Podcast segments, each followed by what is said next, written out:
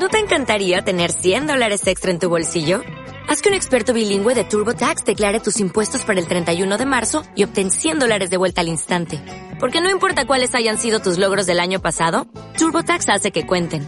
Obtén 100 dólares de vuelta y tus impuestos con 100% de precisión. Solo con Intuit TurboTax.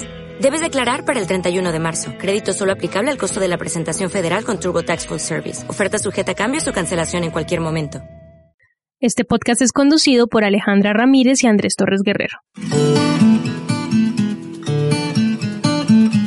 Transeúnte Literario, un encuentro itinerante con los autores de la literatura colombiana. Bienvenidos, transeúntes.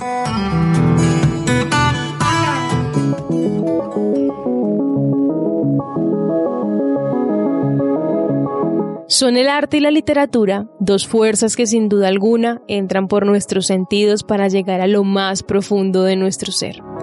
Logran conectar, transmitir y transformar por medio de creaciones que han salido del corazón y la mente de un otro. Un otro que se ha entregado en su obra y ha decidido compartirla, y así compartir su historia. Hoy en Transeúnte Literario, Legado de Tinta, una conversación con Marvan Seke y Helberger, eh, muchas gracias Alejandra, muchas gracias Andrés. Marvan Seikei nació en Bogotá el 19 de enero de 1980. Es artista y escritor, ha trabajado en la escultura y la fotografía. Pues nada, muy contento aquí por su invitación para pues compartir con ustedes en estos tiempos donde el encierro se ha proliferado de una manera inesperada y bueno, que sea esto como un encuentro hacia discutir, hablar y conocernos. Muchas gracias. Actualmente dirige un proyecto de escritura denominado Desidencias, que consiste en relatos, pequeños cuentos e historias donde se aborda la pregunta cómo la escritura nos ayuda a amar nuestros conflictos. Bueno, como anécdota, ¿no? Yo, eh, hace algunos años yo estaba escribiendo un texto ah, en el que estaba buscando para precisamente cuadrar un párrafo artistas que trabajaban o que trabajan con reciclaje y me metí a vagabundear un poco en internet y con un nombre que me pareció exótico además, Marvan Sekei Helberger, y que yo me lo imaginaba, no sé, en, Alemania, en Holanda, Europa, en todo caso, y me lo encuentro ahí de frente, sí, eh, a un lado de la perseverancia, además. ¿ah? En la perseverancia. Exactamente, la perseverancia, exactamente. Eso es. Cuéntanos, Marvan, un poco de, tu trabajo como artista que hace reuso de lo que casi todo el mundo desecha. 14, 15 años después de haber llegado a Colombia, entonces estaba viviendo en Choachí y me tocó hacer esas llamadas que uno, ah, a decir, bueno, a ver, a la familia, a ver si me daban un trabajo y decir, bueno, realmente me doy por vencido. Entonces entré a, esta, a este lugar, a esta cadena de tiendas, a, a pintar letreritos para las verduras, para el pan. Claro, al último, al principio lo hacía con un esmero increíble. Yo decía, no, pues si esto es mi futuro, pues lo haré lo mejor que pueda, ¿no? Pero me parecía como un poco habían contradicciones muy grandes adentro mío, pero al final ya me fui poniendo rebelde y tenía que hacer una síntesis de mi rebeldía en los carteles que se colgaban arriba de, donde se vendía pan y verduras. Entonces, creo que la más rebelde de todas fue Aquí hablamos justuñol. Entonces, eh, y, bueno, y la otra fue como, bueno, la cebolla y la olla no son lo mismo, pero es mejor que la cebolla esté en la olla.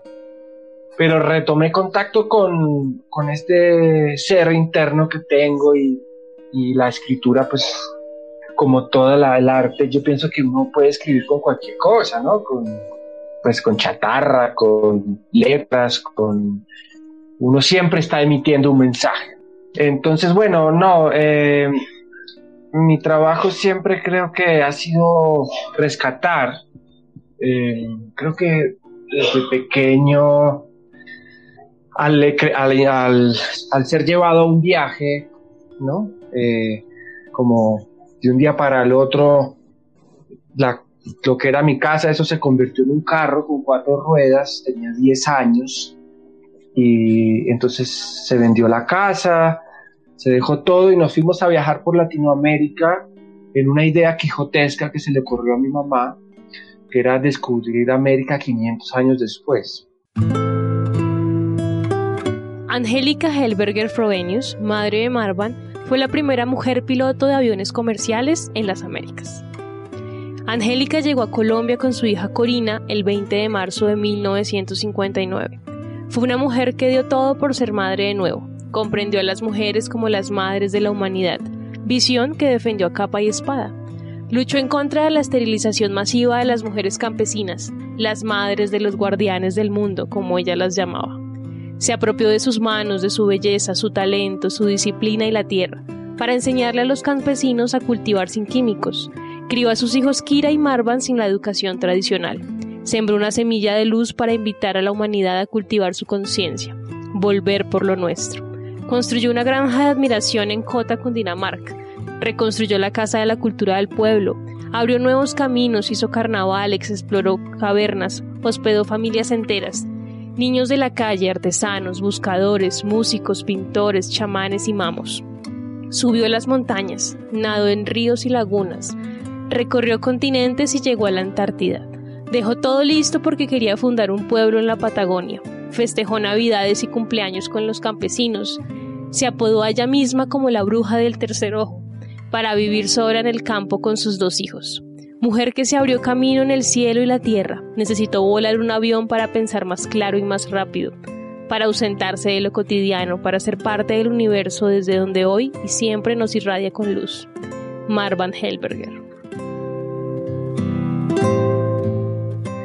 Entonces, de la noche a la mañana, yo estaba en un carro recorriendo Latinoamérica y yo era el fotógrafo del viaje y tenía la responsabilidad, según mi mamá, porque yo tenía ya la edad suficiente para escribir el libro del viaje. Entonces, yo, ¿qué es esto, no? Entonces, eh, fue un sacrificio enorme, ¿no? Dejarlo todo, dejar un país, dejar los amigos, irse más de una década, andar por todas partes de arriba para abajo, buscando algo que no existía.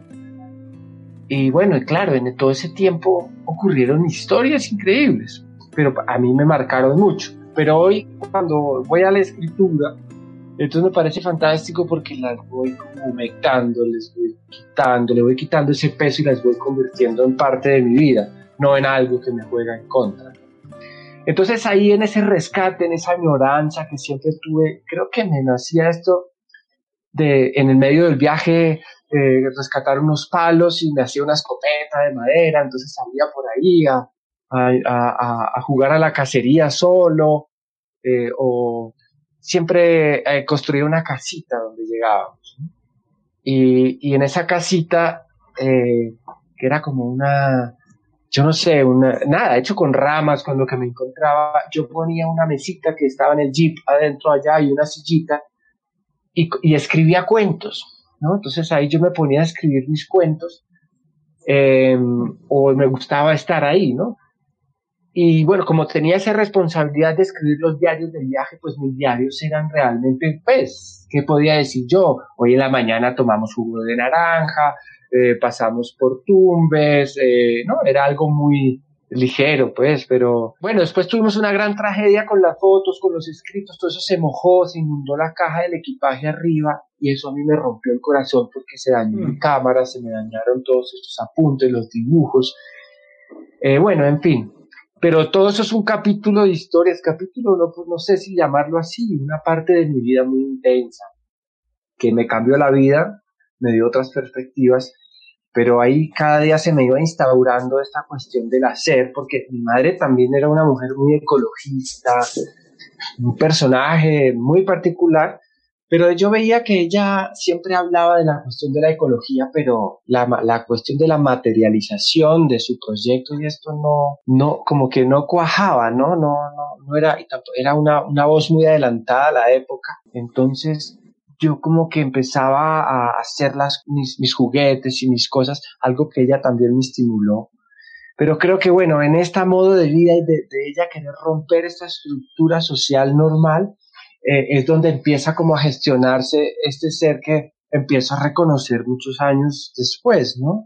El concepto de, del viaje y las memorias que, que este puede evocarte es presente en, tus escritos y, y en tu obra.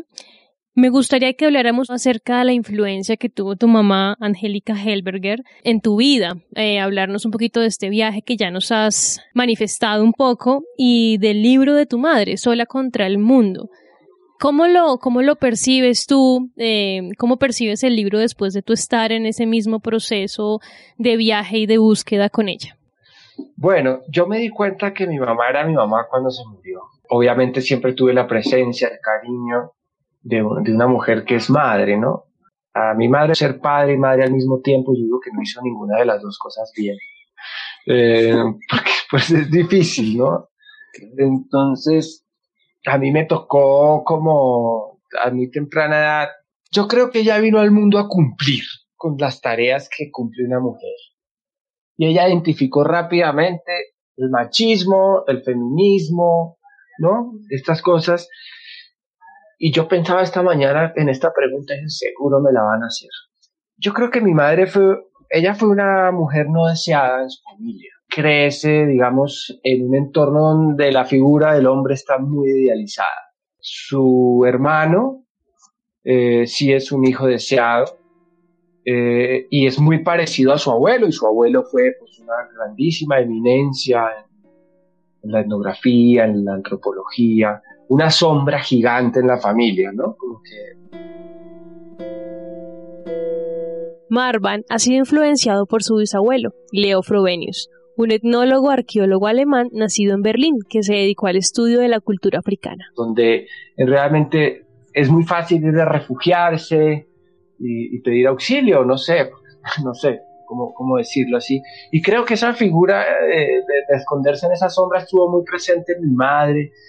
Eh, y claro, entonces ella eh, llega a estas tierras como a buscar otra vida y, decide romper con todos los esquemas porque no le quedaba otra manera de, vivir.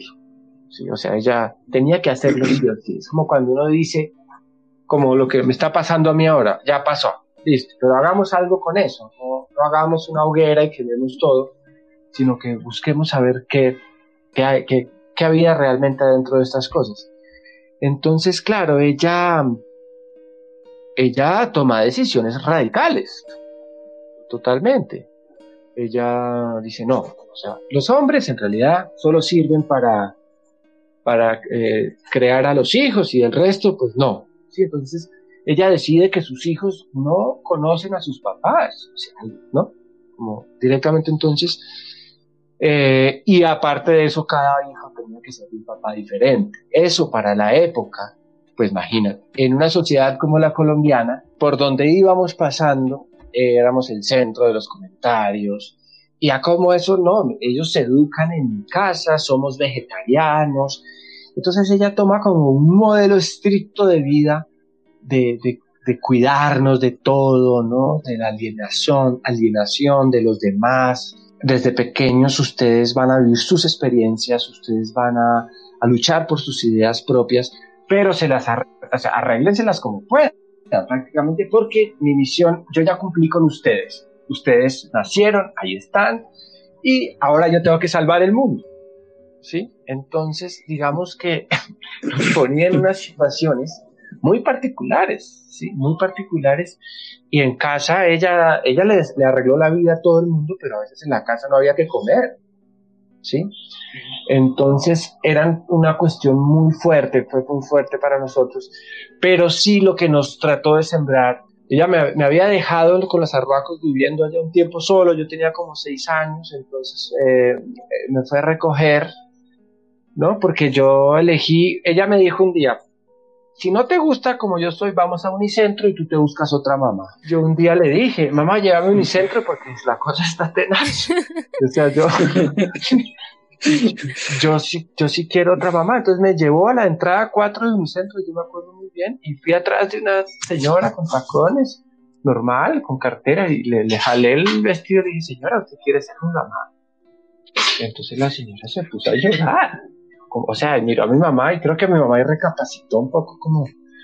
Eh, y, pues me abrazó y todo esto, pero bueno, cuando me fui a la sierra también adopto como otra familia, yo me quería quedar en la sierra, yo no quería volver a defender, yo, o sea, yo iba a en Argentina a los colegios con mi hermana a, buscar un cupo, porque ella nos decía que estudiar eso no hacía falta. Entonces, bueno, nosotros nos buscamos nuestra forma de, de hacer de, nuestra vida y su libro fue algo como muy fuerte para mí y a su vez muy valiente de su parte verla a ella en su enfermedad al final de su vida escribir.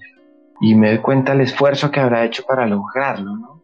Pero ya al leerlo me dieron ganas de responderle a mi mamá. Y, y ahí es cuando me meto a, a estos talleres de escritura del distrito, realmente, y empiezo a escribir y bueno, con Andrés le, eh, empiezo a mandar mis textos, él me lee, me dice, te corregí las comas, las tildes, pero me empieza a estimular en este proceso, también con un amigo que vive en Argentina, que fue muy amigo de mi padre, que lo vine a conocer eh, hace poco.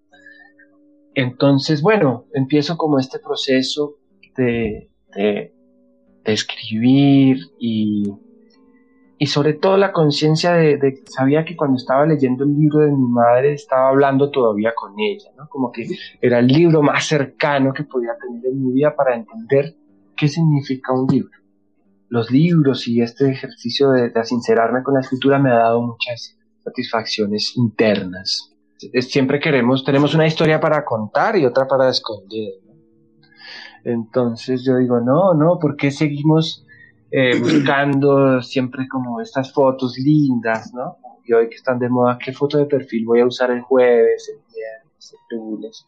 No, es como una preocupación, sí, digo así como eh, molestando un poco, pero digo, no, y ya, eh, qué rico poder empezar a escribir estos relatos donde uno cuenta la, esa parte que, que tanto nos cuesta, ¿no? Marvan actualmente dirige un proyecto denominado Decidencias, que es una invitación a decidir como lo define él mismo, a decidirnos a contar y transmutar nuestros conflictos con amor. Detrás de cada vida hay una vida, y en una vida hay un conflicto, hay rabia, hay deseo, búsquedas, anhelos, utopías, frustraciones, logros, conspiraciones y ganas, hartas ganas de vivir. Y sin duda, esto es lo que podemos apreciar en los relatos de Marvan.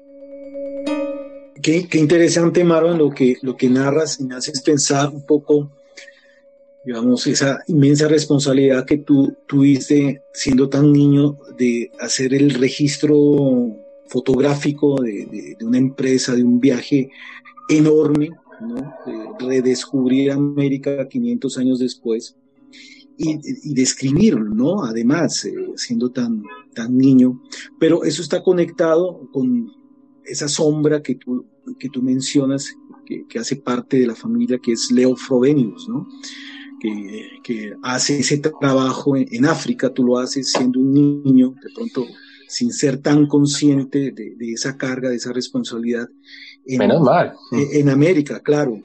Y bueno, lo que tú anotas es muy cierto, uno escribe con, con muchos materiales, en tu caso, pues fue eh, la fotografía y, tienes un trabajo impresionante de la Patagonia, justamente, y hay un video en YouTube que es eh, parte de, ese archivo que tú realizaste eh, por allá, ¿no?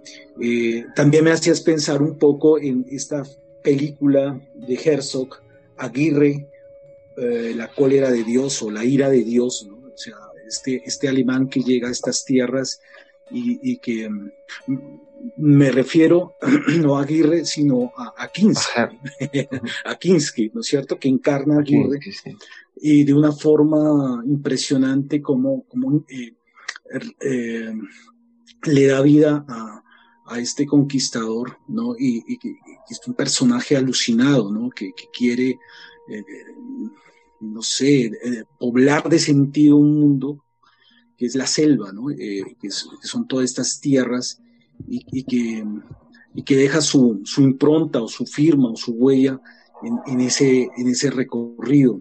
Eh, ¿Cómo fue el viaje que tú hiciste a México para encontrarte con, con Frovenus? Ya estando en Chachí de vuelta a la regreso, al regreso de Providencia, yo ya estaba pues compartiendo con Diana. Entonces me pongo a buscar en internet Frovenius no sé, como siempre quise saber, saber qué, qué, fue, dónde fueron a parar como estas cosas que, que, eran mis dibujos también, que yo amaba mucho dibujar, al igual que mi hermana. Dibujábamos muchísimo. Entonces encuentro exposición de Leo Frobenius en México. Y yo decía, Dios mío, ¿cómo así? Y, en ese entonces ya me habían llamado de la editorial de Aguilar, de Random House, que habían sacado el libro de circulación de mi mamá de todas las librerías y que habían 1200 libros disponibles y que si no los compraban en un determinado plazo los iban a destruir, como por políticas de la empresa. ¿no? Pero yo dije, tanto esfuerzo que fue para mi madre conquistar su carrera, hacer su libro y ahora van a aplicar los libros. Yo dije, no, o sea, ¿cómo así? No puede ser, pero bueno. Y me salió un comercial de televisión, me pagaron, eh, los, me cobraban 3 millones de pesos por los libros y me pagaron 3 millones de pesos por el comercial. Entonces, mire, por favor, lo único que les pido es que me esperen tres meses, aquí está el contrato, y yo les compro los libros. Entonces, al volver de Providencia, yo ya tenía esa cantidad de libros conmigo, ¿no? Imagínense, uno con 1200 libros de arriba para abajo. Vivía en la casa de un gran amigo de la infancia de, que fue de mi madre. Entonces yo dije, yo me voy a México, como sea, nos vamos, Diana, nos vamos a México. Y logré venderle a la Fuerza Aérea 300 libros. Pero me planté todos los días, me, dijo, me decía la, la conocí en la feria del libro, a, la coronel Galindo, y me decía, venga mañana, venga mañana, venga mañana. Hasta que la convencí, yo dije, no, usted me tiene que comprar esos libros y con eso nos pudimos ir a México. Y el emblema de la exposición en México era el toro. El toro. ¿No? Entonces ahí se concatenaron para mí dos cosas muy, muy fuertes. Y cuando fui a, al Cerro del Pico en Providencia, me encontré con un toro vivo de frente que venía bajando del cerro, yo frente al toro, y fue un episodio, lo tengo filmado, lo tengo en un video porque iba con mi celular haciendo un video de todo esto para compartirlo pues con, con mi familia, ¿no? Porque yo era el que iba a llevar las cenizas de mi madre al mar y me tocó hacerlo solo, donde me parecía algo que, pues que teníamos que haber hecho todos, pues bueno, no se podía. Entonces, eh, fue un encuentro como con el, animal totémico, yo dije, con mi animal totémico, yo dije, escucha, ese toro, Y el toro se me cuadró enfrente mío, nos miramos con paciencia, pasó por enfrente mío y porque dije, pucha, me pudo haber perseguido, no sé, pudo haber sido distinto, ¿no? Bueno, entonces llegar a México, para colmo, coincidió con el Día de los Muertos en México. Llegamos el 2 de noviembre. Entonces fue una cosa, imagínense, yo no, eh, no, no, con Diana ir a México fue como increíble. O sea, fue un regalo eh, ver toda esta cultura que tiene otra manera de apreciar la vida y la muerte justo ahorita que estoy en otro taller de Artes de escritura, estaba leyendo el cuento de, Elena Garro, La culpa es de los texclaltecas, del, sí, eh, sí, a lo mejor me equivoqué porque este mexicano es un poco complicado pronunciar, y uno aprecia esa, esa otra vida que hay allá, ¿no? De otra manera, entonces para mí llegar y ver todo este carnaval, estos desfiles, estas máscaras, e ir al Museo de Antropología de México a ver una exposición de tu bisabuelo en, en un lugar tan bonito, fue muy emocionante. Eh, y ser recibido, entonces estábamos en, un restaurante en la Macarena, ya habíamos pagado, comprado los pasajes y dices, terminamos de almorzar, yo voy a llamar a México al Museo de Antropología a ver si me contestan. y, sí, entonces Sí, como, aló, buenas tardes, mande, sí, como, si no, mires que, que habla con Marwan y, ingenuidad, habla con Marwan y yo soy el bisnieto del señor que está exponiendo ahorita, a un momento lo comunico con dirección, entonces eh, nos atiende la secretaria, el director del museo, ¿cómo así? O sea, disculpe, no, señor, sí, eh, no, el, doctor Antonio Saborit manda a decir que los atiende cuando ustedes gusten, por supuesto, pero mándenos su correo para acordar la reunión.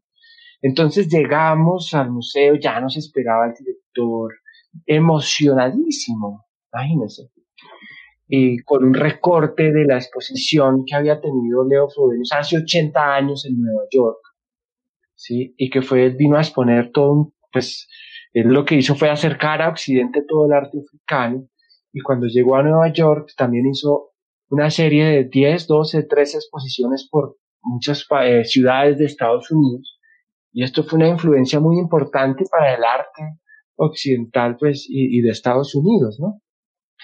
Es un tema grandísimo, grandísimo, o sea, la verdad yo como que lo empecé a descubrir y me pareció fascinante. Eh, entonces, bueno, nos cuenta toda la historia de cómo él conoció la obra de mi bisabuelo y porque fue a la casa de un pintor que había fallecido mexicano en donde él eh, este pintor tenía los libros y los folletines de la exposición de él y había sido un pintor muy importante en México, disculpen no recordarme ahorita el nombre. Entonces él descubre la, la, obra de él y se pone a leerla y le parece fascinante. Entonces cuando lo llaman de Alemania a decirle, bueno, mira, nosotros tenemos eh, este listado de exposiciones para... Ellos hacen intercambio entre los museos, listo, nosotros te mandamos mallas, entonces él dijo, no, yo quiero Frobenius, yo quiero que venga Frobenius a México. Entonces, bueno, eh, llegamos a, las, eh, a, esa bienvenida tan calurosa, tan efusiva, y, como yo parecía aparecer de la muerte a la vida. Entonces llegar a esta exposición, un pabellón grandísimo, pues no tan grande como el, que donde se puede apreciar la exposición de los mayas, pero pues considerable, con todos los murales que eh, las, eh, él viajó con una comitiva de 12 pintoras eh, alemanas, hijas de familias pues ciertamente aristocráticas, o más allá de aristocráticas, no sé si ese sea el término, pues familias que estaban en ese entonces estudiando artes y demás, y las mujeres hacían las réplicas de todas estas del arte rupestre en el África, ¿no? Entonces hicieron como 4.800 copias de todos los lugares de las 12 expediciones que él hizo al África para rescatar este arte. Bueno, eh, para hacer un resumen, entonces llegar y ver todas estas réplicas, estos murales, unas pinturas eh, preciosas, sus cámaras de fotos, sus cartas, sus apuntes, todo dispuesto, una exposición increíble. Fue como, wow, o sea, mm, pero lo más bonito de todo fue ya cuando nos teníamos que devolver, eh, devolver el lunes 5 de, noviembre, eh, estaba cerrado el museo, pero fuimos para conocer el curador, ¿no? del Instituto Frobenius, que es como un, instituto que aún está vigente en Alemania y que eh, ha seguido, digamos, con la filosofía. Eh, este instituto lo fundó mi bisabuelo. Cuando me ve entrar el señor, eh, le dice Antonio, mira, te traje una sorpresa. Entonces, él se emocionó mucho porque él se escribía con mi madre, pero mi madre nunca le contó que nosotros, de nosotros, algo que me pareció muy raro, para mí fue, eh, más allá del nombre que pueda llegar a haber tenido él y, lo demás, fue como entender un poco esa, ese germen, ¿no? De, de la familia, loco, totalmente, eh, en el buen sentido, eh, como se pueda interpretar la locura de buscar, ¿no? Como que la, la vida es para explorar, la vida es para buscar, para y bueno, y hacer como evidente que el hombre siempre se, se manifestó artísticamente. Marvan, me gustaría preguntarte, ¿qué te motiva a escribir? ¿En qué momento eh, te sientes atraído a plasmar un relato, a escribir una historia? Creo que a veces la imaginación es un poco lo que pasa en la selva en la selva uno escucha unos relatos que tienen que haber sido verdad porque nadie tiene tanta imaginación para imaginar esas cosas tan hermosas, ¿no? O sea, la verdad, las historias de los abuelos en la selva son extraordinarias. Eh, eh, que existieron enanos, que existieron como todo este lenguaje de los animales y la selva, qué representa. No, pues es una cosa que yo realmente no, no soy experto en eso, simplemente puedo dar apreciaciones personales, ¿no? Con mucha emoción, mucha admiración y respeto. Entonces creo que a mí en la vida, cuando empecé a vivir con este viaje con mi madre, era una cuestión muy de... eran otra, otra realidad, entonces pasaban cosas totalmente distintas.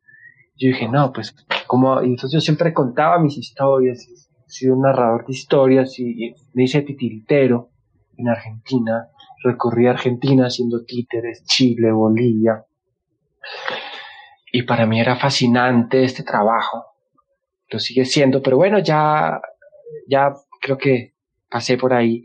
Entonces, un poco tratar de decir, no, yo viví esto de verdad, o sea, y a veces me las, hago unos posts en Facebook como para, bueno, empiezo, empiezo a compartir mis cosas ya, esto de que no hay que escribir y no hay que decirle a nadie y guardar, no sé. No, sí, entonces me dicen, no, increíble, o sea, como esa ciencia ficción que escribes. y yo digo, no, no, no es ciencia ficción. Hay cosas que, que bueno, uno les da un toque y no sé, pero hay cosas que son, que han sido muy ciertas, ¿no? Entonces creo que eso me, me motiva a escribir. No solo eso, sino, uff, es un alivio, ¿no? Es un alivio. Y yo fui también, eh, anduve a solo, a, a dedo, o sea, yo estaba en mi casa aburrido a las 2 de la tarde, al lado de la carretera que se iba hacia la Patagonia. ¿Y yo qué hago? No, pues me voy. Escogía una maleta, le echaba ropa, dejaba una maleta, una nota en la nevera y decía, me fui, capaz que vengan unos días, un mes, dos meses, volvía. Entonces, porque siempre los, camioneros que van hacia el sur siempre buscan a alguien que los acompañe, que les se mate, porque las carreteras son como muy derechas y uno se puede dormir, ¿no? En ese ejercicio de manejar. Entonces, pero como las distancias son tan largas, entonces uno se va con ellos y conversa y después vuelve. Entonces, también contar esas cosas, ¿no? Contar esas cosas que para mí en ese momento eran como, pero hoy en día digo, uff, haber hecho esos viajes, esas cosas. Eh, me, me, la escritura me permite otra vez sentirme en un camión cebándole mate a un camionero y, contándole hasta vidas pasadas porque uno ya no sabía de qué más hablar. como poner al como poner al servicio de la humanidad estas historias increíbles que te cruzaste en tu camino sí, que de algo sí, compartirlas, ¿no? Yo pienso que la literatura a veces, la literatura, el hecho de escribir, de hablar, tiene ese sentido que nos lleva... Pues sí, creo que sí, es un poco. En el arte se preguntan los destinos del hombre.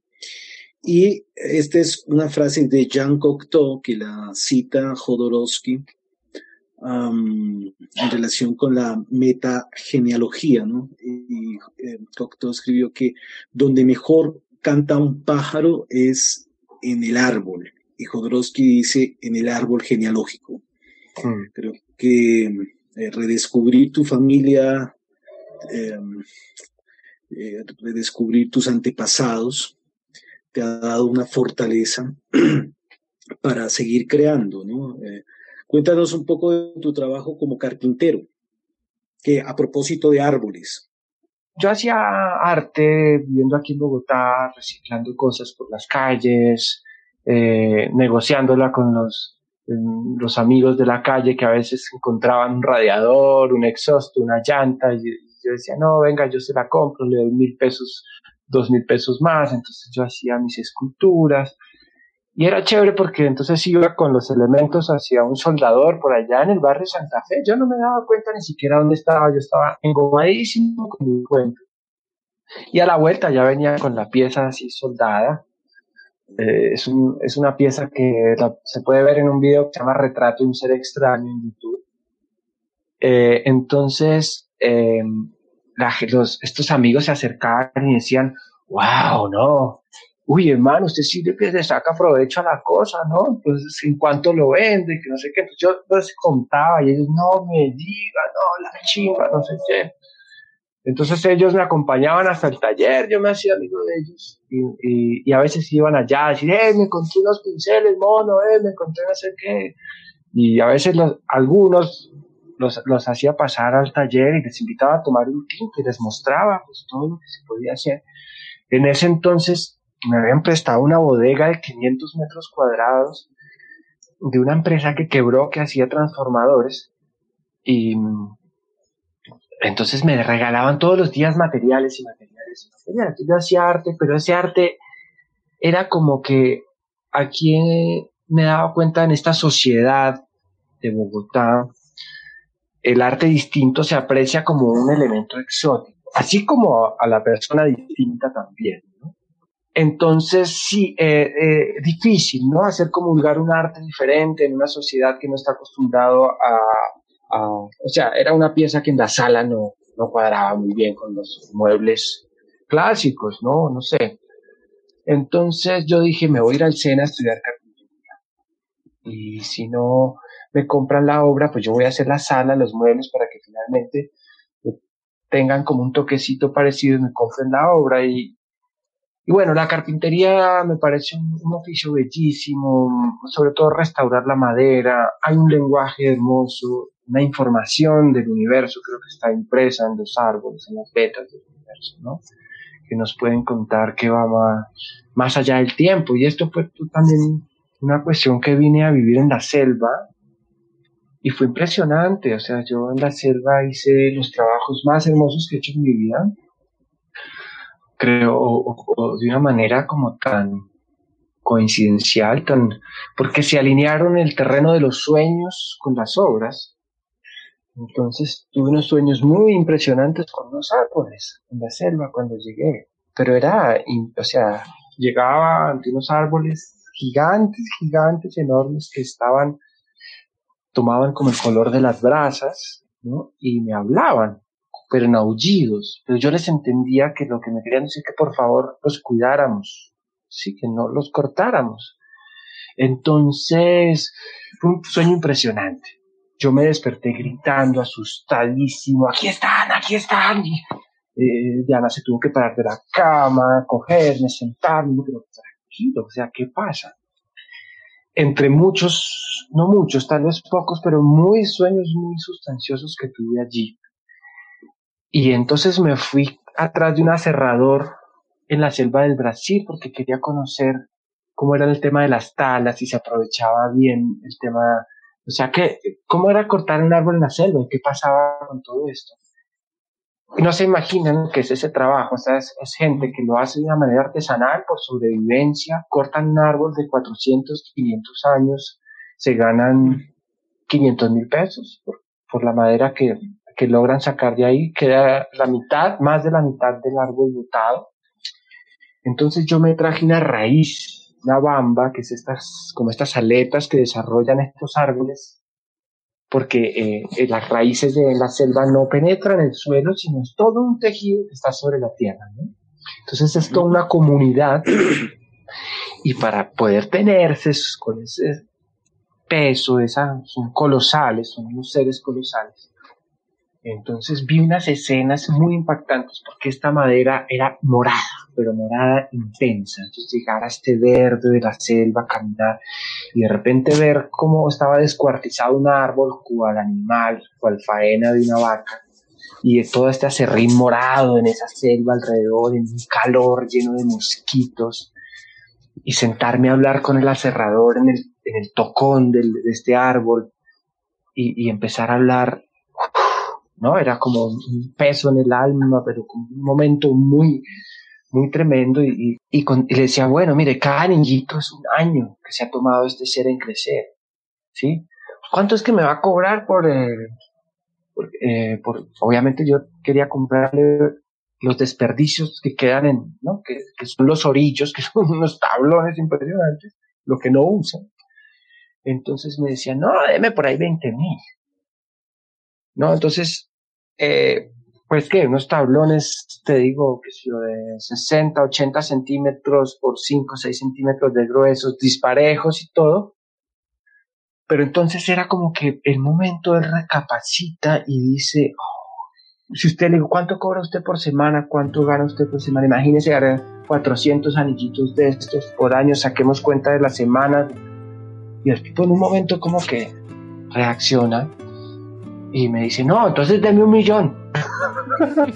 ¿No? Algunos de los relatos que ha publicado Marvan en su proyecto Decidencias son La torta de Doña Aurelia, La dirección, Mi conflicto amado e Infarto. O sea, llegué a un lugar maravilloso y una gente también maravillosa haciendo cosas por el medio ambiente allá y veo como en, en, un grandísimo, ellos son dueños de unas ferreterías allá, y entonces tienen como saldos y saldos de materiales, un lugar donde han, antiguamente su familia picaba piedras, entonces una cantidad de chatarra impresionante, y pues allí vi como toda mi experiencia de vida resumida para poder hacer ese, entonces un 1200, 1300 baldosas para hacer toda una, como una plaza y en la mitad de la plaza hacer un árbol de chatarra y ponerle esta raíz que yo se la regalé como a, ese acto mágico, fue como un regalo, no yo no, de la selva, ¿no? Entonces fue como una reconstrucción, eh, para mí era la reconstrucción de un mito, de un árbol, ¿no? Pues que allá es como un mito muy, que no me voy a meter en ese terreno porque pues, es súper delicado, muy político, pero es que era como una manera de hacer un laberinto alrededor de un árbol para recorrer el árbol para acercarse a la naturaleza de una forma como más, no tan directa, como ir a cortarlo. Y lo curioso es que, bueno, uno podía subir al árbol y al golpear la bamba uno podía poner el oído en la madera y se escuchaba el resonar en todas las ramas de hierro. Y eh, una, una, sensación como de escuchar el sonido del cosmos. Entonces, bueno, la, la, la, la curiosidad por la madera fue siempre la sentí, o sea, eh, de la selva la sentí por el trabajo en la madera. Y, y, la imagen también muy bonita y escalofriante ver un palo sangre grandísimo talado en el piso con una veta roja impresionante y en esa veta ver una galaxia, ¿no? Y yo decía, ahí está. Los árboles imprimen como el movimiento del universo que impreso en, en, en los troncos de los árboles. Entonces, eh, bueno, ahorita en este encierro, uno que va a hacer, pues escribir, porque taller de carpintería ya no lo tengo.